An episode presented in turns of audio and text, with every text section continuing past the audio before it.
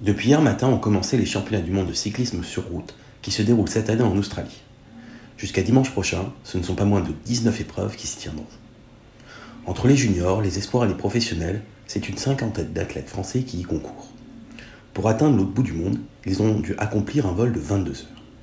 Les professionnels hommes et femmes ont voyagé pour la plupart en fin de semaine dernière pour pouvoir se remettre des changements d'horaire et de climat.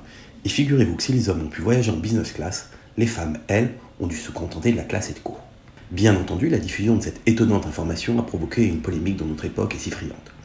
Aussi, la Fédération française de cyclisme a tenté de se justifier en expliquant qu'au regard des résultats passés, les hommes y allaient pour la gagne et avaient donc besoin de se préparer dans les meilleures conditions, alors que les femmes, elles, n'avaient que peu de chances de succès. Sur le plan des résultats sportifs, cela est juste. Avec Julien Lafilippe, l'équipe masculine a remporté les deux derniers titres mondiaux, alors que les femmes, elles, n'ont pas brillé dans l'épreuve mondiale depuis pas mal d'années.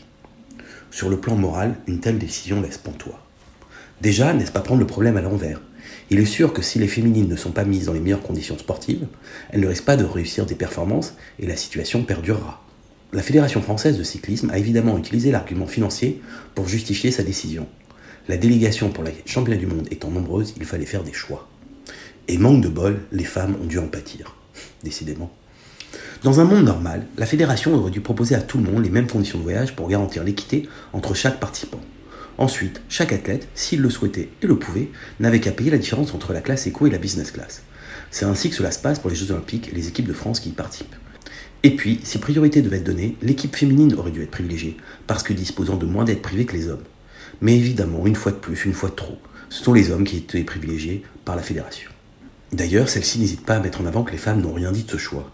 LOL. Les Afghanes et les Ouïghours non plus ne se plaignent pas beaucoup.